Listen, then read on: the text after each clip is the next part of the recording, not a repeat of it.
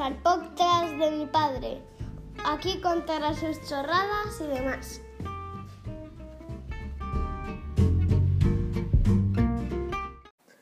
Bueno, ya habéis oído a Martín, mi hijo.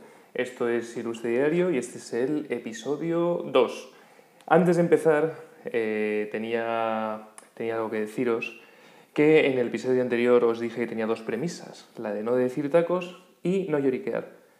Pues tengo una noticia y es que a la mierda, no puedo, no puedo porque no soy así. He hablado con mis amiguetes que lo han escuchado y la gente, eh, ¿qué te falta algo? Es como que no eres tú. Digo, ya sé qué es. Y es que no puedo decir tacos, entonces hago unas paradiñas mentales tremendas y que no puedo dejar de llorar. Soy autónomo y llorar es gratis. Lo sé, lo siento, pero aquí hay un nuevo comienzo. También os digo, yo creo que va a haber un nuevo comienzo en cada episodio, así que esta nota que tenía para empezar, ya la puedo tirar. Así que os presento el tema de hoy, un tema que os va a encantar, el bar. ¿Y qué tiene que ver esto con los autónomos? Pues que todos, o al menos los creativos, queremos montar un bar como el fin de nuestros problemas, ¿no? Todos decimos, bueno, está hasta los cojones de los clientes, si tuviese un bar, cobraría de primera. ¿Qué quiere usted? Un café con leche, 1.30, aquí, muy buenas, adiós. Y no vuelves a saber nada de ese cliente. O, bueno, a lo mejor viene mañana o pasado, pero te da igual. No te va a dar por saco con quiero cambios, eh, esto está para mañana. Pues no, ahí el que manda es el camarero. Y si no tiene no sé qué, no te lo da. Y si el café tarda 5 minutos, lo que sea, da igual, da igual. Y si está muy caliente, tal, también hay capullitos, ¿no? Pero, tío, en un bar es Tú me pides, yo te doy, nos despedimos y tan ricamente. Pero, ¿qué pasa? Que cuando decimos voy a montar un bar, no sé qué, siempre hay alguien, una madre, un padre, un camarero, tu pareja que te dice, no sabes lo sacrificado que es, es que como nunca has trabajado, es muy sacrificado, estás todo el día y sacrificado mis cojones. Al final ser ilustrador, diseñador y tener un bar es más o menos lo mismo. Estás todo el día currando, todo el día pensando en los clientes, todo el día pensando en cómo tener más clientes y en cómo ganar más pasta. Y la única diferencia, bueno, a lo mejor no es tanta diferencia, es que estás eh, rodeado de cerveza todo el día. Yo solo veo ventajas. Es verdad que la gente siempre intenta dilapidar mis ideas, pero bueno, yo sigo ahí. Para mí, para mí el bar es como un oasis, donde no hay preocupaciones. La única preocupación es que el botellín no, no esté frío pero es como la paz, la paz y además el sitio donde, donde, no sé, donde se resuelven los problemas del mundo. Quiero decir, todos cuando entramos en un bar y llevamos dos o tres botellines eh, ya para el cuerpo, ahí se acaban todos los, todos los problemas del mundo porque todos nos convertimos en ingenieros, en políticos, en entrenadores de fútbol a los que les gusta el fútbol, filósofos. Eh, todos los problemas de Estado lo solucionamos nosotros. O sea, salimos del bar y ya no pasa nada. Ya está todo arreglado, está todo pagado. Y además sin censura, que eso es lo que más me gusta. Ahora que estamos en la censura esta de los ofendiditos. Es que he dicho no sé qué y me ha ofendido. Ah, te toma por saco, hombre. En un bar vale todo. Ahí hay barra libre de burradas. Puedes decir lo que te salga de donde te salga. Tú lo sueltas y punto. Luego que venga a buscarte la fiscalía y tal. Tú llegas a un bar y puedes estar con quien quieras y de repente, pues yo qué sé, escuchas lo que escuches, lo de Vox. Pues te jodes y bailas, lo escuchas y, querrías matarle y sacarle los ojos, pero estás en un bar. Ese señor o esa señora está disfrutando de ese pequeño paréntesis de tiempo en el que puede decir todas las locuras e insensateces que le apetezca. Respetemos su coto privado de estupidez y dejemos hablar a todo el mundo. No pasa nada, seamos felices. Yo soy fan de los bares de toda la vida. Los bares de toda la vida, esos que tienen un camarero que sobrepasa de largo los 50, eh, también los 50 kilos de mierda que hay en la barra, en el suelo y como decoración de los garitos, esos son mis garitos. Esos, esos son los que a mí me gustan. Los que no han sido rediseñados jamás. Los que tienen los mismos fluorescentes desde que empezaron. Ese tío que te mira por el rabillo del ojo, que suele ser muy borde de primeras, pero después el tío eh, ya empiezas a coger cierta confianza y tal, y te sirve cuando te ve entrar por la puerta lo mismo que tomas todos los días, eso, eso es el bar perfecto para mí. Esa es la movida que no entienden los de los bares modernos. Y aquí va un hecho, y lo siento por todos aquellos que tenéis colegas que han montado un bareto y son modernitos, tatuados, con barba, como yo, que a priori deberían ser como mis colegas y como el sitio donde me gustaría estar. Pero no. ¿Por qué? Porque son, mm, ¿cómo decirlo educadamente? Torpes de cojones. Es decir, Oye, son lentos. A mí me gusta mucho lo del slow design, slow tal, no sé qué. Hay un libro precioso que es El elogio de la lentitud, donde dice una cosa muy sabia. Está muy bien ir más despacio por la vida.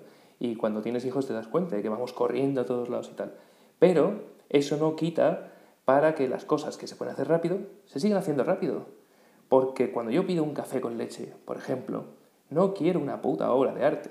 Quiero un café con leche y si me traes una copa de balón donde cabe, yo qué sé, un, crío de dos años para bañarse, un tazón gigantesco, con tres dedos de espuma y en esa espuma me has dibujado eh, una hojita preciosa con canela, pero cuando le doy un sorbo, aparte de ponerme hasta las cejas de espuma, la leche está fría, no lo quiero, quiero un simple café con leche, por Dios, no quiero que me des una obra de arte.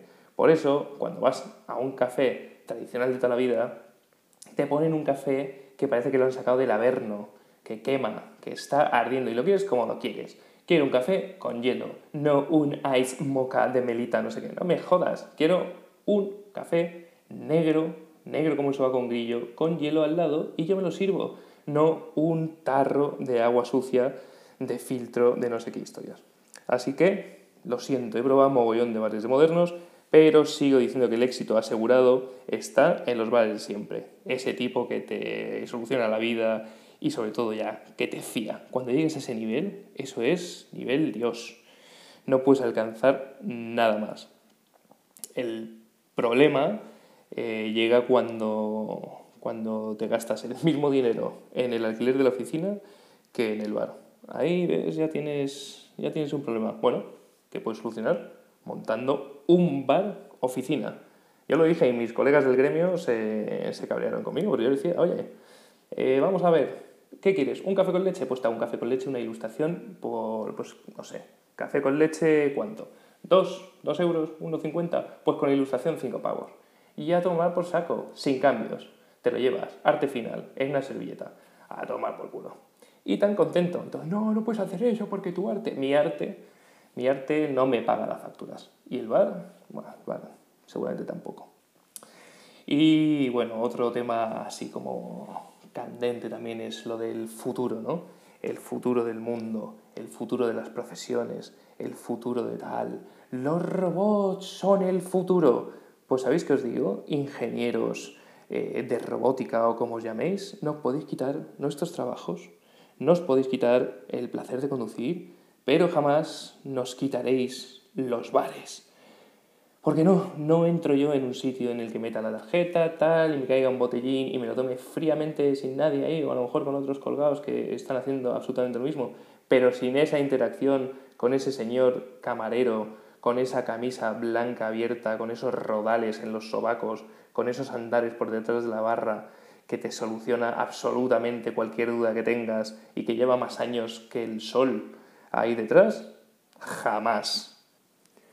Yo quiero montar un bar. ¿Sí? Un bar. No quiero inventar la rueda ni crear un concepto de slow food motion handler climber.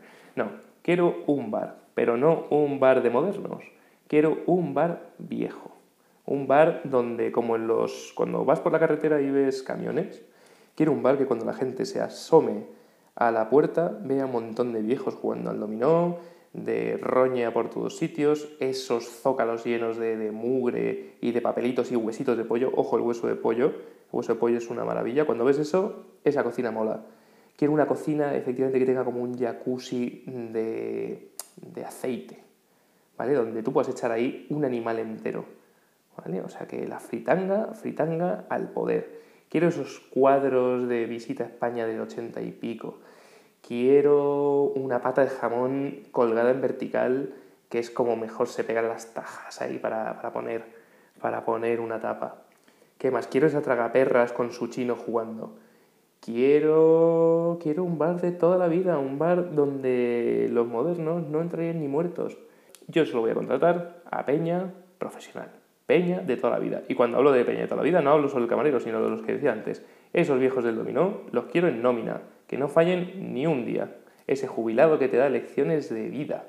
Ese tipo que está ahí porque no quiere volver a su casa. Es un refugiado, un asiliado político. Esa es otra cosa fantástica de los bares, que te puedes encontrar de todo. La parroquia de un bar es brutal. Desde los señores que ya he escrito hasta familias completas, el yonki de turno, de todo, de todo, lo mejor y lo peorcito de cada familia, juntos todos en armonía en un mismo espacio. Eso es una lección para el mundo. En un bar cabemos todos, todos, no importa la ideología, raza, sexo, nada, nada, nada. Todos vamos a una ahí, todos tenemos un mismo objetivo. Somos todos como una gran, pues eso, una familia. Y como despedida, este mensaje va para todas las familias de aquellos que decimos todo el día que queremos dejar lo nuestro y montar un bar.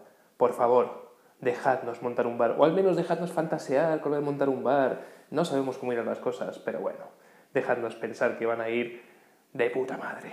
Así que nada, vivan los bares y nos vemos en el próximo episodio con el tema que sea.